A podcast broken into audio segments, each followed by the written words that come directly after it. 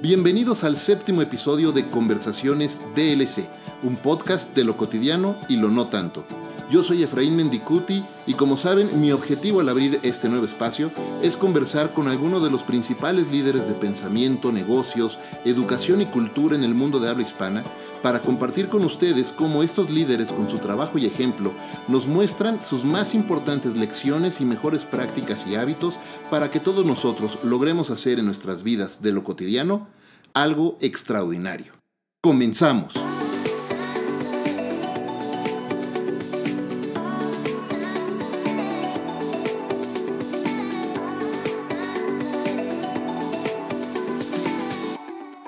Cofundadora y CEO de Corpex Coach, poseedora de dos maestrías, la primera en neurolingüística y la segunda en Rational Behavioral Therapy, y además poseedora de un doctorado en psicología.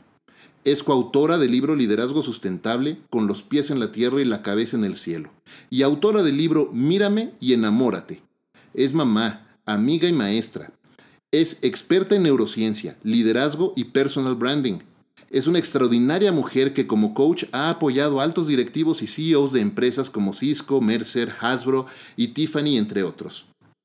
Es una increíble master coach quien ha encabezado, junto con su igualmente extraordinaria socia Ori, la formación de decenas, si no es que de cientos de coaches ejecutivos y corporativos en México y América Latina, entre los que además, debo de confesarles, tengo la enorme fortuna de contarme. Es mi master coach y amiga, la doctora Mercedes Jan, Mercy, bienvenida y muchísimas gracias. Gracias de verdad por acompañarnos en este nuevo episodio de Conversaciones DLC. No, el honor es todo mío. Estoy fascinada. Gracias. Muchas gracias a ti. Eh, ¿Qué te parece si empezamos, como con todos nuestros invitados, nuestros invitados, por el principio?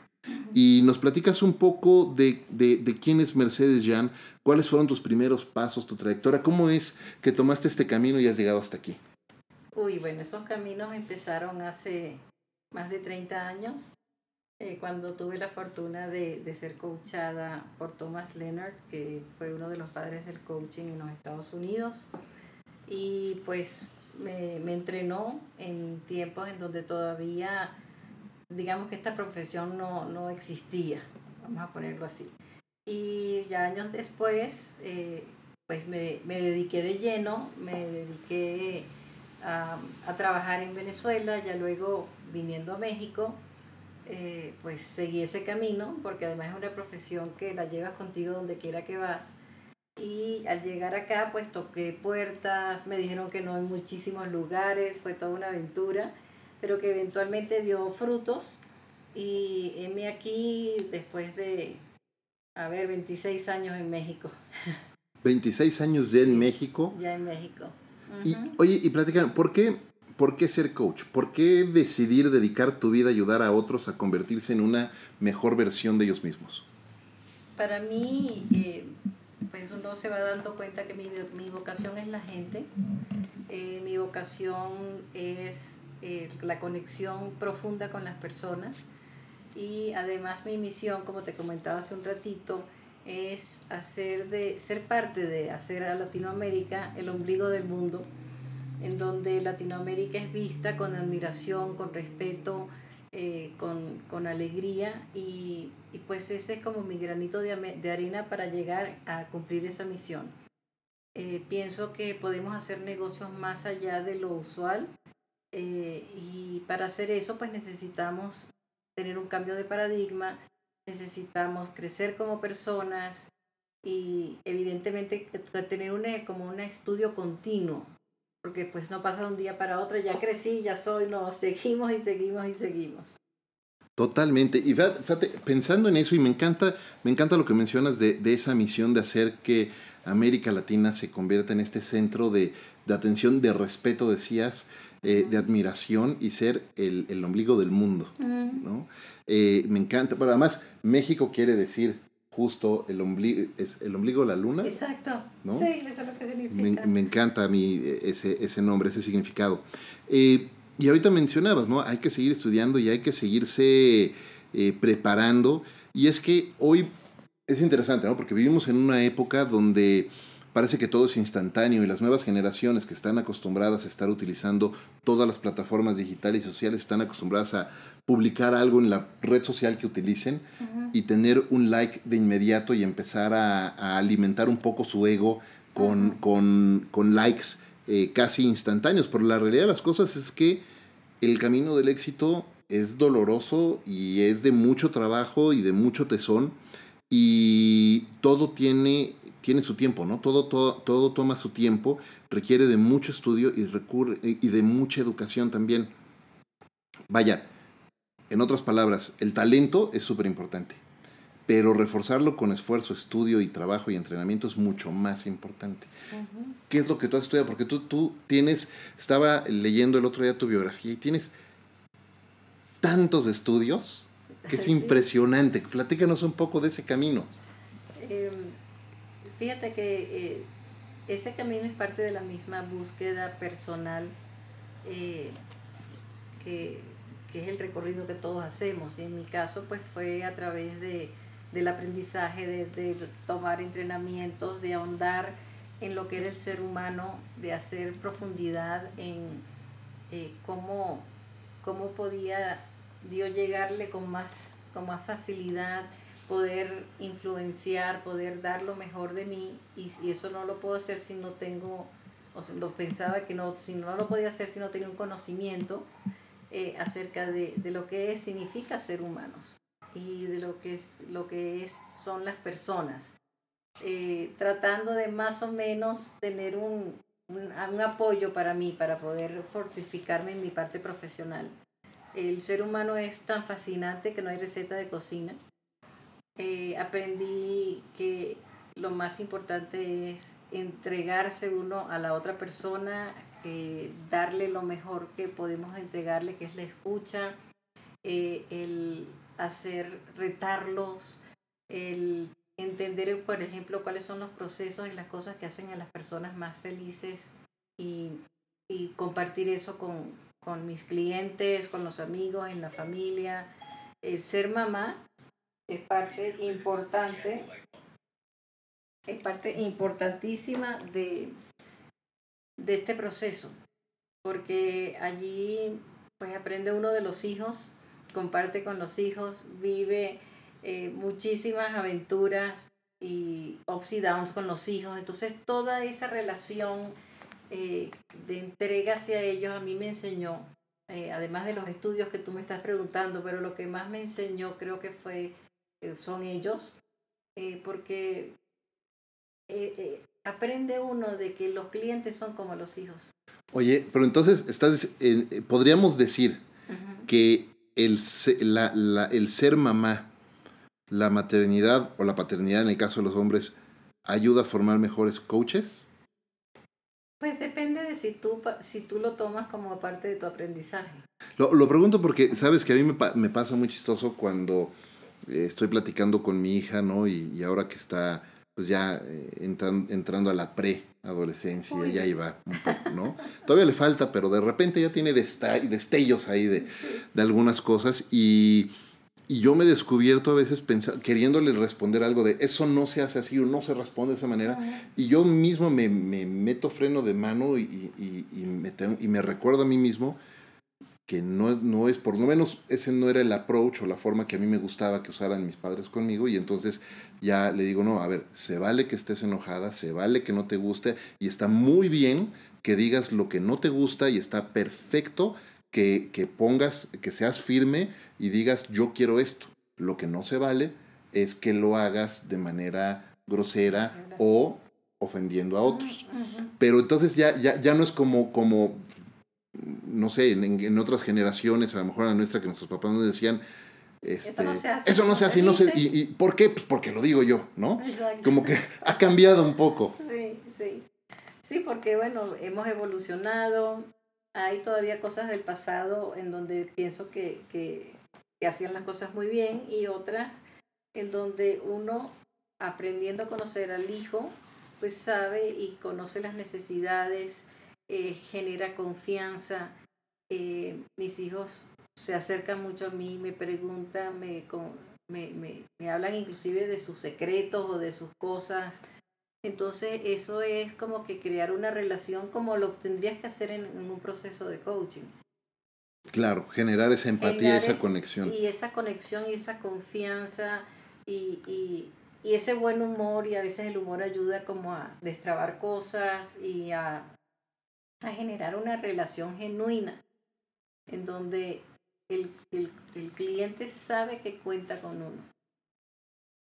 Y yo creo que a veces somos como, en algún momento, como la pluma de Dumbo, que él volaba sí y solo sí tenía su pluma, hasta que se da cuenta de que puede volar solo.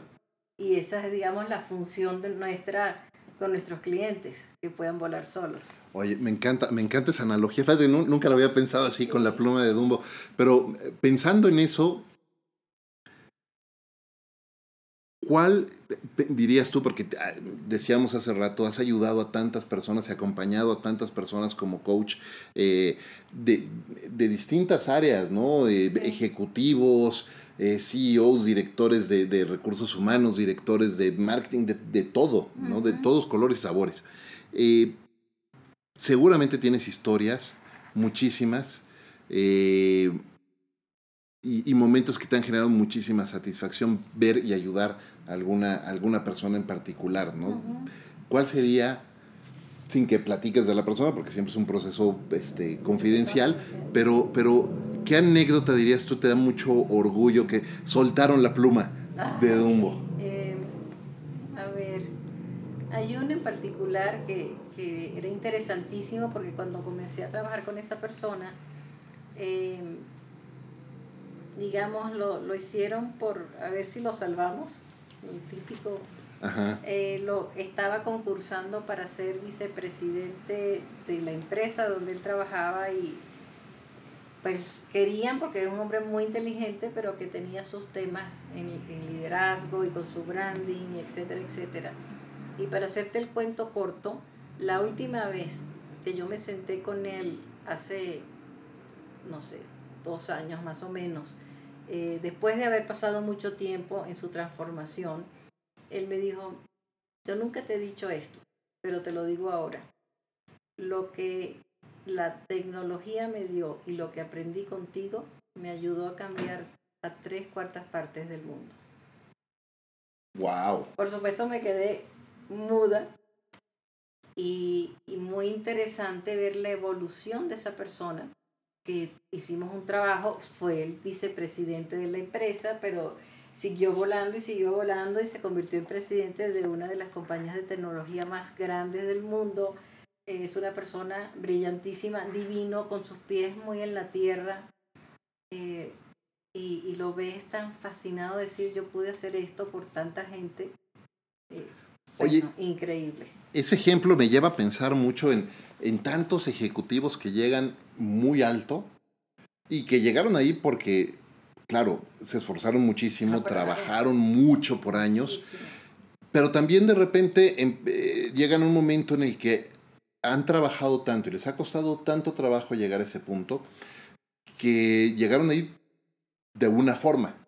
Y como dicen por ahí, no, eh, what got you here won't get you there. Exactamente. Y entonces sacarlos de ese, de ese, tienen un, un mindset fijo, ¿no? Y entonces están pensando que así tienen que ser las cosas y los demás y el resto del mundo se tienen que adaptar a, lo que ellos dicen y se empiezan a aislar, se empiezan a, a, pues sí, se empiezan a aislar ellos, se empiezan a enajenar a los demás y, y tienen este fixed mindset y entonces, un libro que a mí me encanta es el de, el, eh, eh, el de Growth de Carol Dweck, pensando, hablando precisamente de The Growth Mindset, ¿no? ¿Cómo es el proceso? ¿Cómo, ¿Cómo ayudar? Porque en estos casos has ayudado a muchas personas a cambiar precisamente, a tener ese, a aprender que tienen que, que pueden pensar en, de maneras distintas y que esas habilidades que, que piensan que no pueden tener, de empatía, de, de, de, conectar con la gente, de escuchar mejor. Son, son los, los famosos soft skills que les llaman, les llaman muchas corporaciones, que no son soft, son los más importantes. Son los más importantes, son los relevantes, totalmente. Eh, son personas que cuando se empieza a trabajar con ellos, eh, la data ayuda mucho. Y eh, para ellos el paso más importante es, vamos a decir, una confrontación de qué es lo que dicen los resultados de los assessments. Que los vean allí, ahí están. O sea, yo no vine aquí a decirte que seas, seas dulce y tierno eh, porque se me pega la gana. Mira lo que está pasando acá. Ese es número uno. Número dos son las personas que son tales sus ganas de seguir adelante, que están dispuestos, si uno le presenta las cosas bien, a hacer los cambios que haya que hacer. Y tienden a operar y accionar rapidísimo. ¿Sí me explico? Ellos eh, pudieran al principio quererse medir. Ajá. Eh, pero como no, uno no le sigue el juego, pues aquí yo no me estoy midiendo contigo en lo más mínimo. Eh, presento la data, le pongo las cosas en blanco y negro y ahí empezamos porque tienen, se esconden bajo una careta de superpoder. ¿Sí? Em, y yo les digo que ellos son como las tortuguitas. Por supuesto no les gusta. Y dicen, ¿cómo es eso? y les digo, no, no, no. Me refiero a caparazón duro por fuera porque por dentro está muy blandito. Y lo que vamos a hacer es suavizar la caparazón y poner un poco más fuerte lo de adentro. Para que no tengas que estarte defendiendo tanto y demostrando tanto y siendo el, el más fuerte y el más grande y el que más grita y etcétera, etcétera, etcétera. Y, y así empezamos el trabajo. Por supuesto que ante, antes de todo eso tiene que haber un rato de, de conversación donde ellos digan si quiero trabajar con, contigo o no, porque uno no es monedita de oro para claro, que todo el mundo quiera. Y sí, se, se transforman espectacularmente bien ellos, o sea, les queda claro y siguen. Me, me, me, llamó mucho la atención lo que mencionabas ahorita, además activan muy rápido ese, ese cambio, es decir, eh, son personas con, claro, seguramente deben ser personas con resiliencia porque por algo llegaron a ese punto, llegar a, esos niveles no es fácil en ningún lado. No, y, y ellos ponen a prueba todo. Merce, un tema que a mí en lo personal, tú sabes, a mí me gusta mucho, es justo el tema de personal branding. Eh, y no, no hablo de, de, solamente crear y promover un personaje, sino de tener claro quién eres, cuál es el legado que quieres eh, dejar, cuál es la huella que quieres dejar en la vida de otros. Y me encantaría que nos platicaras un poco, tú eres un experto en personal branding y uno de los productos que más eh, facilitas con tus clientes es ese tema.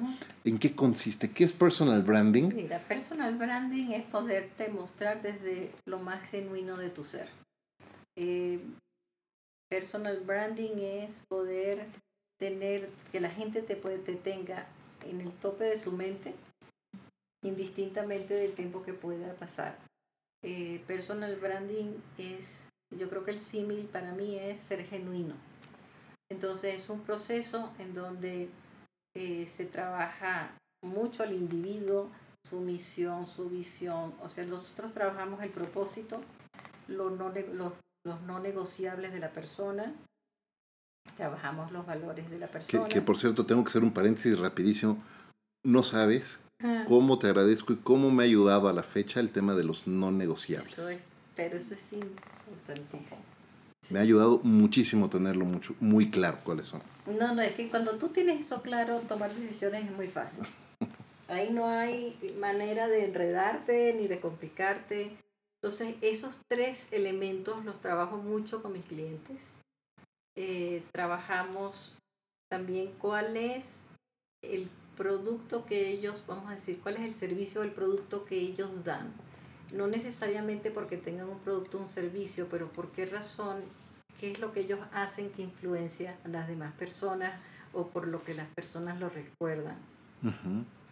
Eh, en el personal branding trabajamos eh, el tema también de cómo posicionarte por escrito y cómo posicionarte verbalmente. Ahí es donde interviene la parte del liderazgo, sobre todo cuando, estamos, mm. cuando trabajo con CEOs, es una mezcla de branding y de liderazgo. Eh, ¿Cuál es el lenguaje? ¿Cómo te acercas a las personas? Eh, ¿Qué cosas van a ayudar al, al, al cliente a bajarle la guardia o a Sí, a bajarle la guardia al otro. ¿Cómo te haces eh, alcanzable para la gente y que la gente no se siente invadida o muy impresionada porque tú tienes una posición X, Y o Z. Qué importante, ¿no? Qué importante. Sí, muy importante. ¿qué, qué, qué, qué, feedback, qué retroalimentación o qué comentarios te hacen tus clientes de, de este nivel, CEOs? Justo eh, en ese sentido, porque yo me imagino que se deben de sentir aislados de repente, ¿no? Cuando están, en, no sé, en la fiesta de fin de año y, y, la gente no se quiere acercar, pero porque les da miedo o pena acercarse a platicar con el jefe. Sí, esa es de las cosas que más se trabaja.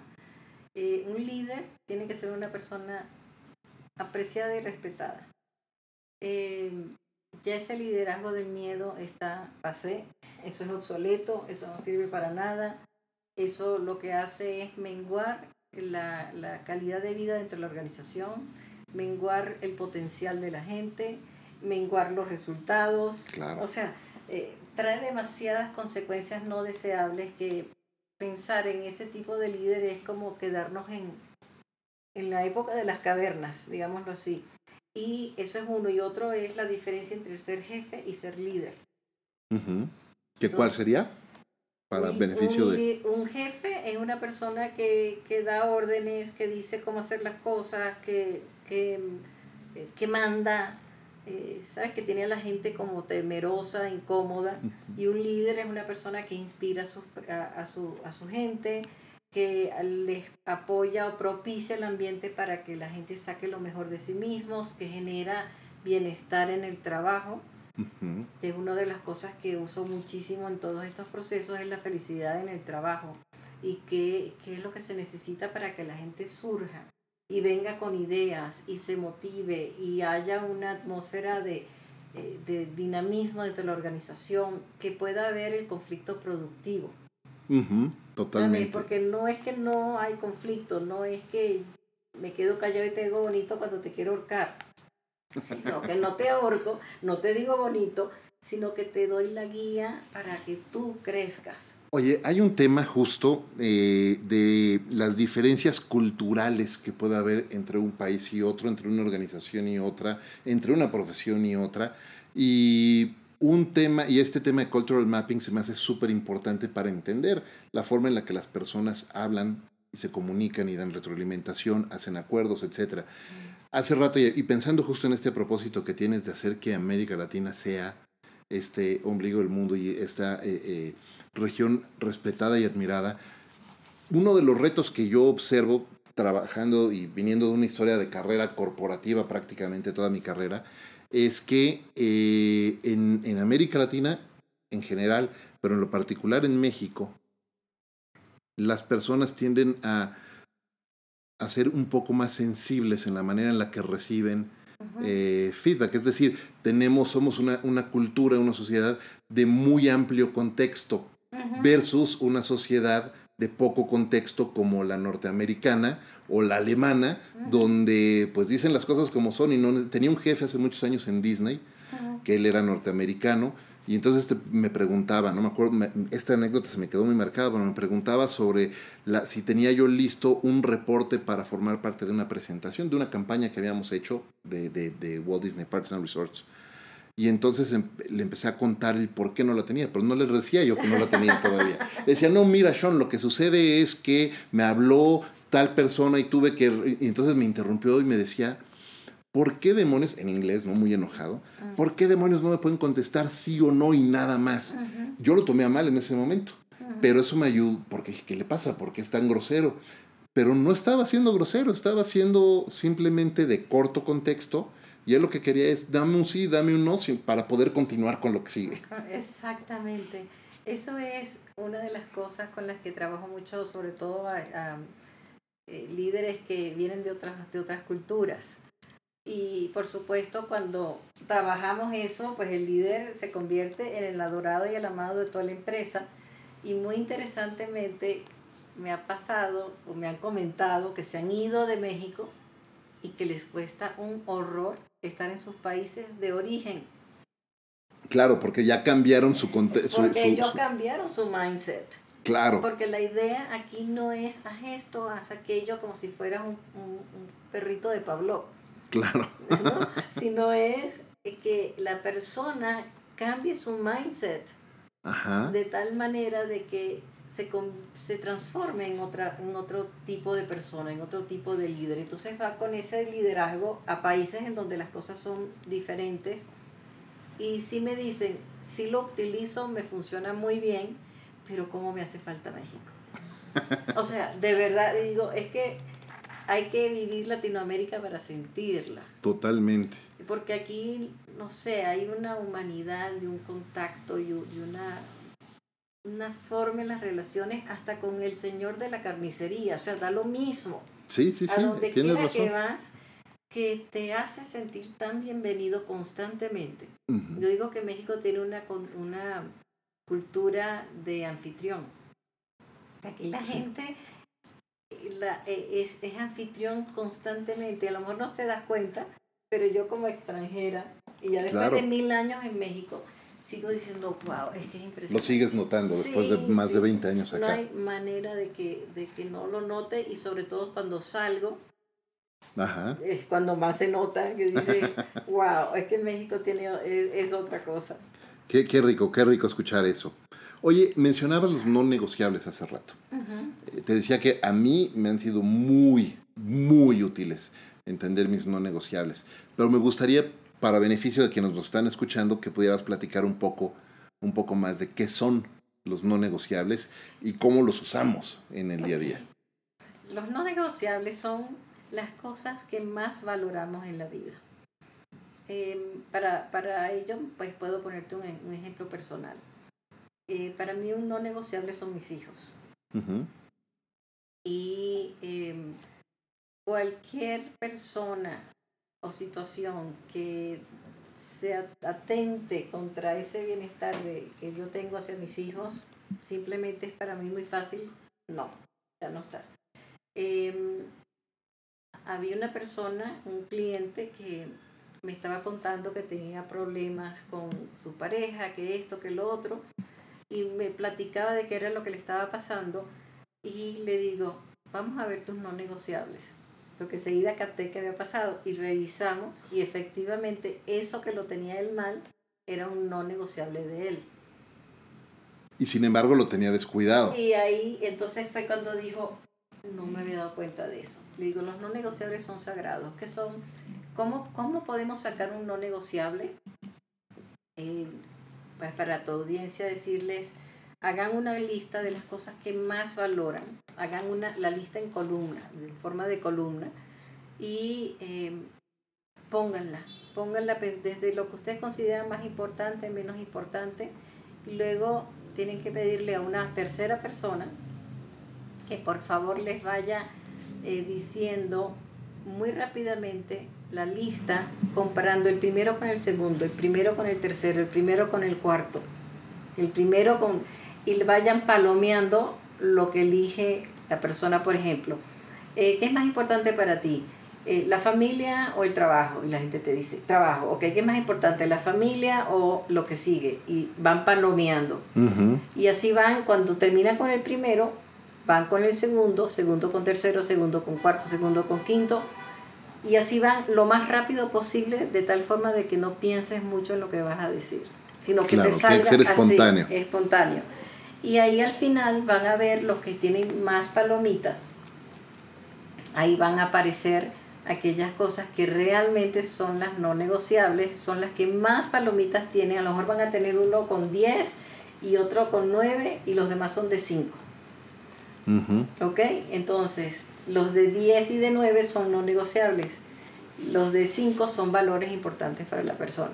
Claro, que uno podría estar dispuesto a negociar un poco. Uno es más flexible y todo, pero hay otros que son como sagrados. O sea, los no negociables son tus cosas más sagradas.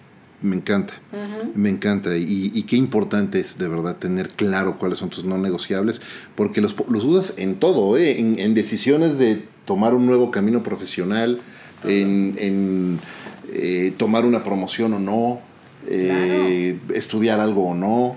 Porque por lo general cuando decidimos algo o queremos decidir algo, ponemos los pros y los contras de las opciones que nos están presentando. Pero eso es poner los pros y los contras de lo de afuera, que es muy válido. Sin embargo, cuando tú pones tus pros y tus propios contras, que son mis no negociables en donde se respetan aquí y no se respetan acá, por mucho más atractivo que sea este, desde afuera, lo de, para mí no sería, para mí sería un problema, no duraría mucho en el trabajo, habría roces, etcétera, etcétera. Totalmente, totalmente, de acuerdo. Oye, regresando al tema de personal branding, eh, o continúa, mejor dicho, continuando con el tema de personal branding, otra de tus especialidades es la neurociencia.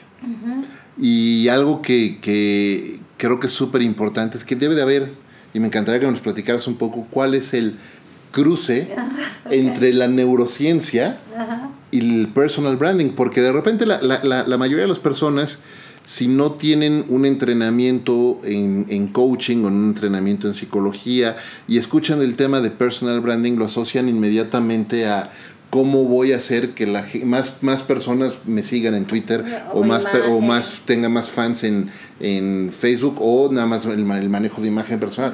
La verdad es que es muchísimo más que eso.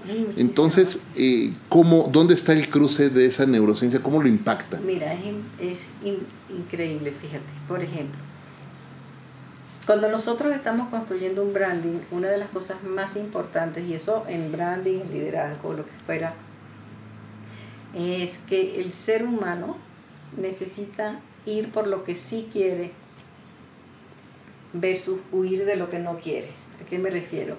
Cuando la persona me dice, no, es que no quiero ser, no quiero ser gordo, y yo le digo, pues te felicito, ya sabes que no quieres, pero ¿qué sí quieres? Y es interesante como hay personas que dicen, no sé, no sé, no sé, hasta que les, caiga, les cae el 20 y dice, quiero ser flaco. Ah, muy distinto. Es muy o sea, es lo mismo, pero no significa lo mismo para términos del cerebro. El cerebro es una herramienta muy obediente que tenemos a nuestra disposición. Cuando nosotros decimos que no queremos algo, de alguna manera estamos focalizando nuestra atención en eso que no queremos.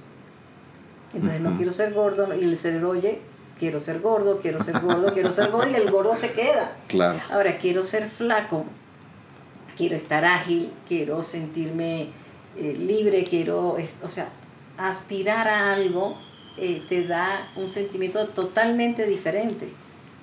¿sí? Y el cerebro es muy obediente y va a ir hacia eso. Y eso es lo que realmente es la visualización, ¿correcto? Puedes pensarlo como visualización, puedes tenerlo como claridad de lo que sí quieres para enfocarte a eso, para porque los sentimientos hacia que van hacia lo que tú sí quieres son de entusiasmo, son de, emoción, son de alegría. Quiero ir por eso, qué, qué, bueno. Versus el huir de algo. Huir de algo es el que lo quiero lejos, no lo quiero, me asusta. No. O sea, son, son dos sistemas, digamos, del cerebro que están funcionando diferentes. El, otro día estaba eh, viendo un podcast de Marie Fordio conversando con el doctor Rick Hanson y él ha hecho mucho trabajo sobre eh, sobre neurociencia, ¿no? Y él hablaba de los tres... Los tres cerebros. Tres cerebros, ¿no? Y él, él, él hablaba de, de, los tres cerebros en... decía el zoológico que tenemos en nuestra cabeza, ¿no? Con el cerebro reptiliano, luego el, el eh, sistema límbico. el sistema límbico y luego el neocórtex, el ¿no? Neocórtex, exacto. Y lo comparaba y lo asociaba, bueno, obviamente el reptiliano con el reptil y con este tema de, de, de fight or flight y luego eh, el, el, el, el, emocional. El emocional, que, ajá, y tiene que ver más con la satisfacción, no más con los miedos, sino con la satisfacción, y después el relacionamiento ya en el neocórtex, y lo asociaba ya el neocórtex con, eh, ya con los primates. Es como el CEO del cerebro. Ajá. Y lo que pasa allí es bien interesante, porque el reptiliano es, es el cerebro que nos mantiene vivos. ¿Ok? El, sistema límbico es, un es una parte del cerebro muy interesante de muchas emociones, en donde reside algo que se llama la amígdala, que es un puntito muy chiquito. Y lo que sucede para relacionar el branding con, la, con el cerebro y todo eso es, primero, que todos tenemos una amígdala, y la amígdala es como la alarma que te dice, oh, cuidado, y te pone al, ¿sabes?, al acecho de qué está pasando. Entonces, una de las cosas más importantes que necesita hacer una persona con su branding es calmarle la amígdala a los otros. Porque, muchas veces no es lo que te dije, sino como te hice sentir. Claro, por supuesto. Pero fíjate, qué importante lo que acabas de decir es calmarle la amígdala, la amígdala a los otros. A los otros. Por eso es que es tan importante que tu approach, cuando tú te acercas a la gente, sea de tal forma que se impida o que se logre que se baje la barrera que puede tener alguien con respecto a ti o con respecto a lo que tú vienes a proponer. Claro, por supuesto, sí, porque si te ves agresivo, su amígdala te va a detectar como un peligro y van a tomar ese o, corren o peleo. Exactamente, entonces, por, entonces allí es donde empieza ese juego del cerebro y de todo. Cuando vas por lo que sí quieres, tú estás utilizando tu neocórtex. Porque ya tú cuando visualizas es como que estás dando una orden, tu cerebro está dando una orden a todo tú para que vaya hacia eso. Claro, por supuesto. Entonces es supremamente interesante. Em, inclusive hay una fórmula que se llama SCARF, que es extraordinaria en, en temas tanto para, para el branding como para el liderazgo, como para relaciones interpersonales, para lo que tú quieras. SCARF significa estatus, em, la C es de eh, estar seguro, de certeza, la R es de relacionamiento, eh, la F no me acuerdo en este minuto, y yo siempre le agrego una más que se llama I, la identidad.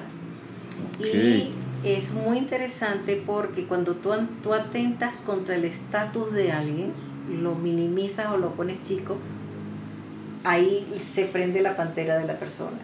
Cuando hay gente que necesita certeza, eh, eso, es, eso eh, es lo que nos quedó de antes de que no sabíamos que había detrás de esos arbustos y podía ser un tigre que nos comiera. Necesitábamos asegurarnos de qué es lo que había detrás para poder actuar. Hoy en día no está el tigre que nos va a comer, pero si te das cuenta hay muchas personas que necesitan certeza, control, quieren saber qué, cuándo, cómo, por qué, para qué. Eh, o sea, quieren tener todo en la mano. Es porque hay una gran necesidad de certeza. Entonces es tan importante poder brindar certeza a la gente. Eh, es importante el relacionamiento, porque pues somos seres sociales, sentirnos que somos parte de, eh, sentir que estamos en el inner circle, eh, todo ese tipo de cosas nos ayuda. Y la identidad, que es algo que, que, he hablado con la persona que diseñó el scarf, que es David Rock, él es una maravilla en temas de neurociencia.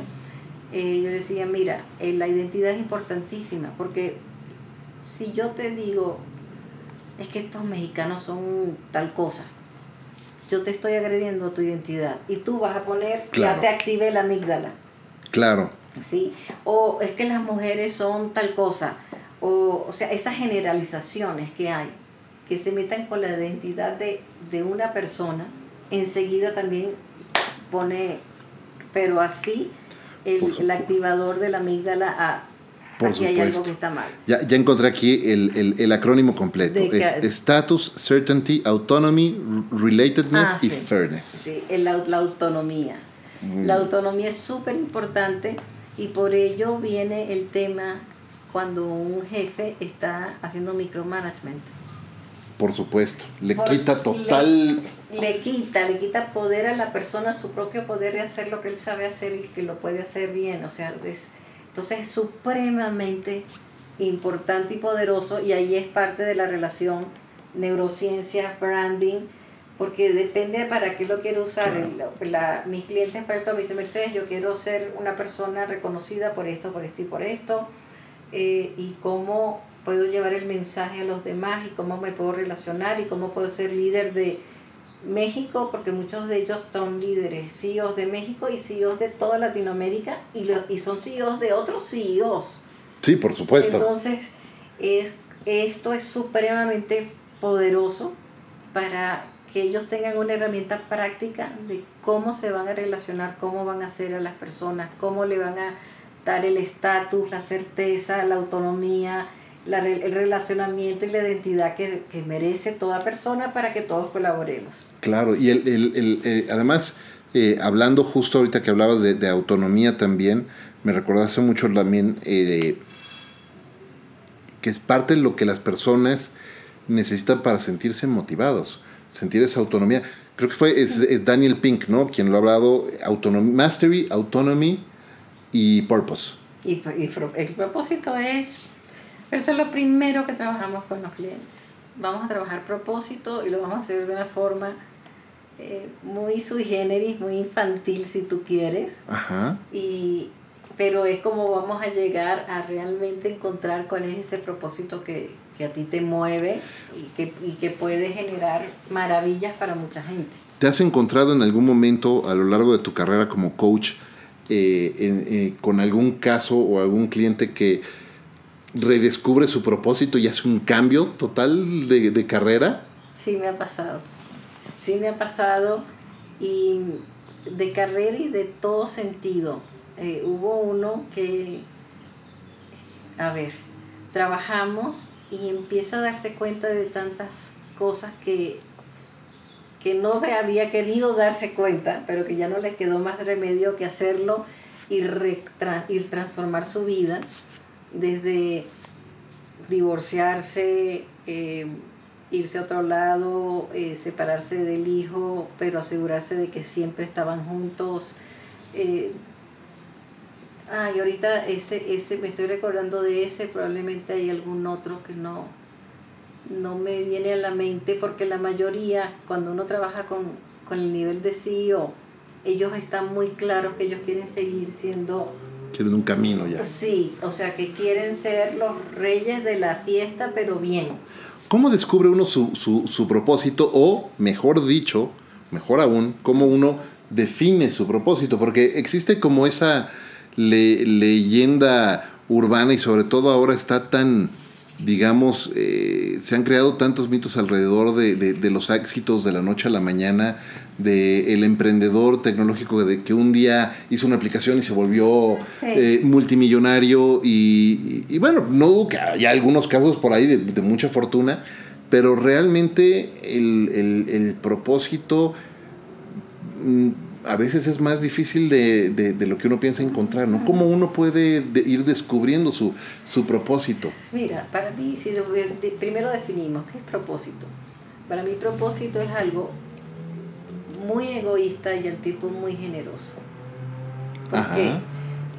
Porque tu propósito es algo que, que para ti es muy importante, muy relevante y que no pudieras estar sin eso y al mismo tiempo generoso porque es algo que tú vas a compartir con el mundo. ¿Sí? Claro, claro. Sí, tu mejor trabajo para el mundo. Tu mejor trabajo, tu mejor versión de ti, eh, como, como lo quieras ver. Eh, entonces, con esa definición, el trabajo de descubrir el propósito puede ser un trabajo largo, un trabajo minucioso, un trabajo en donde hay que ver, eh, por ejemplo, qué jugabas cuando eras pequeño. ¿Cuáles eran los juegos que te gustaban? Claro. ¿Qué querías hacer cuando estabas pequeño? Eh, porque allí, ¿qué pasa? Le rompes el esquema a la persona que nunca se va a imaginar, que está manejando una empresa de mil millones de dólares o quién sabe cuánto, y que le estás preguntando. ¿A qué quieres jugar de niño? Eh, sí, entonces como que eso rompe el esquema de lo que pudiera ser una conversación que parece no seria, pero es muy, muy profunda. Uh-huh. Eh, eso, esas son, eso es parte de, lo, de ir escarbando. Eh, ¿Qué es lo que más te gusta? el mismo, los mismos no negociables también sacan mucho de, del propósito de la persona, claro. pero muchísimo. Y, y luego hacer un dibujo y eso qué significa y qué es, o sea, y, y se va desmenuzando. Eh, pero sí, para explicártelo aquí sería como muy largo, pero al final del día es un tiempo en donde el cliente está consigo mismo. ¿sí? Se regala el tiempo para mirarse, para recordarse, eh, para darse cuenta. Y dice que lo más importante para mí es, no sé, proveer a mis hijos. Y, mi y ese es mi propósito. Cuando uno escucha a una persona así, dice, pero es que los hijos, que son los hijos propios, uh -huh. los, también son los hijos que no son propios. Claro, son prestados. Son los hijos del mundo la gente que trabaja en su empresa, o sea, cuando le expandes se dan cuenta, si ves la... Claro, claro. Sí, entonces dice, lo más importante es proveer a mis hijos que estén bien y que estén felices. Yo vine a este mundo a proveer de felicidad y de bienestar a los hijos del mundo. Claro, claro, no nada más a los propios, sino todos los que están allá. Los hijos que están, porque cuando, o sea, ¿cuál es el rol que, que terminan teniendo estos grandes hijos? Si lo llevamos a la vida cotidiana, son padres. Claro tengan o no tengan hijos. Sí, sí, están, están guiando una comunidad y están protegiéndolo y están... Están cuidándolo y están buscando el bienestar y están buscando, entonces, ¿qué tipo de padre quiere ser? ¿Qué tipo de líder quiere ser? Un líder...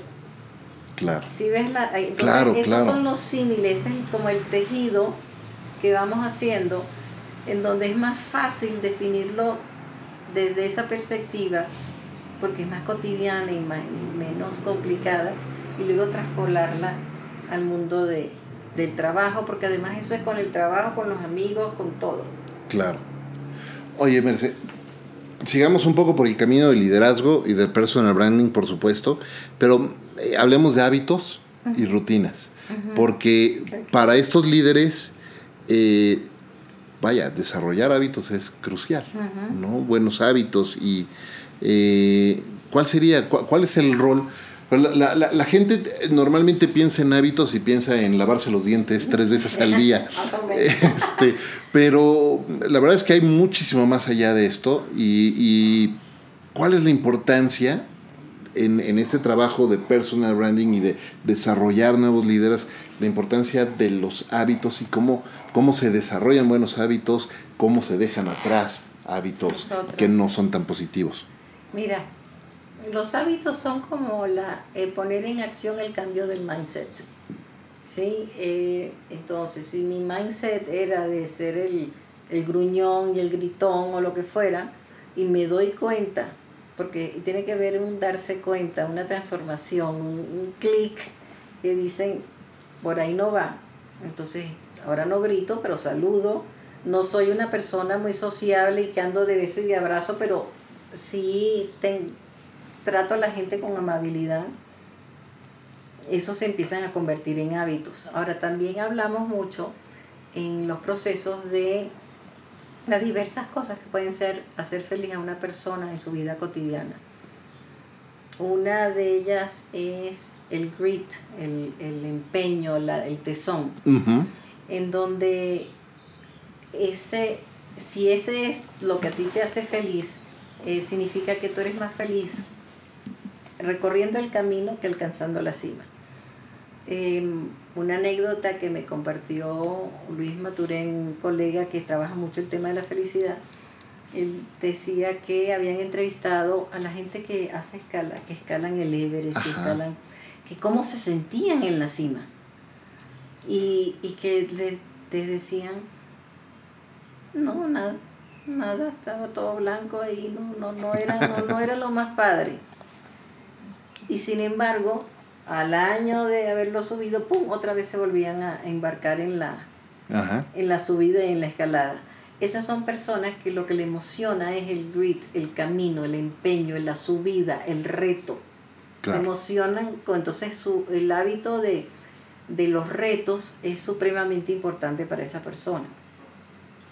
Eh, está un hábito que, que es el que más practico yo porque siento que es el que más hace afinidad conmigo, que es el del agradecimiento. Okay. El, el hábito del agradecimiento ya está corroborado que aumenta la felicidad en la persona en un 25%. Es impresionante. 25%. 25%. Y es un hábito, cuando hablamos de felicidad no estamos hablando de, de fiesta, alegría, bullicio. Estamos hablando de un estado en donde en el momento en que estamos tristes sabemos que es temporal. Claro. ¿Ok? Eh, que podemos estar preocupados y eso no significa que no seamos personas felices. Claro, es que y la gente confunde a veces euforia con, ¿no? Con, con estar, eh, eh, eh, estoy feliz. No, está bien. Felicidad es estar... Es una actitud. Es una actitud, exacto. Es una actitud hacia la vida, hacia las cosas y es una decisión personal. Entonces, una manera, un hábito muy sano y que trabajo con mis clientes, para quienes cogen, ese es el que me gustaría practicar más, es el del agradecimiento. ¿Qué significa eso? Todas las noches vas a escribir tres cosas por las que estás agradecido de, de ese día. Y el truco está en que no puedes repetir, en medida que va avanzando el tiempo, no puedes repetir ninguna de las que ya escribiste. Ah. Ajá. Entonces tienes que estar constantemente dándote cuenta de todo lo que puedes agradecer en el día. ¿Qué es lo que sucede? Yo en la noche me pongo a recordar, pero cuando ya no puedo repetir, entonces ¿qué es lo que pasa? Que durante el día estoy muy consciente de qué cosas tengo para agradecer. Entonces ya tengo la conciencia del agradecimiento todo el día. y resulta, y resulta, resultas teniendo, pero cantidades y cantidades de cosas por las cuales agradeces todo el tiempo. Y me, me encantó lo que dijiste hace rato, felicidad es una decisión, ser feliz es una decisión. Es totalmente una decisión y es algo que puede ser aprendido, es algo que puedes controlar, el, el entender que, la, que las cosas son temporales, por ejemplo, es supremamente importante porque hay rachas difíciles. Todos hemos pasado por ellas. Por supuesto. Y sin embargo, cuando sabemos que, ok, en este momento estoy enojado, en este momento me siento triste, pero es en este momento, reconozco que estoy triste, reconozco que me está llevando el demonio, lo que sea, como, como sea, lo reconozco, pasa algo muy interesante. Le doy temporalidad y hago que eso sea más pequeño que yo le das temporalidad. ¿Y cómo, cómo, le das temporalidad? temporalidad. ¿This to shall pass? En esto, sí, esto, ahorita estoy así. Pero esto va a pasar. Claro. Y es que sí, todo pasa. Todo pasa. No hay puede estar contento, triste, alegre, lo que sea, pero pasa. Entonces es bien importante entender que una cosa es que algo te duela.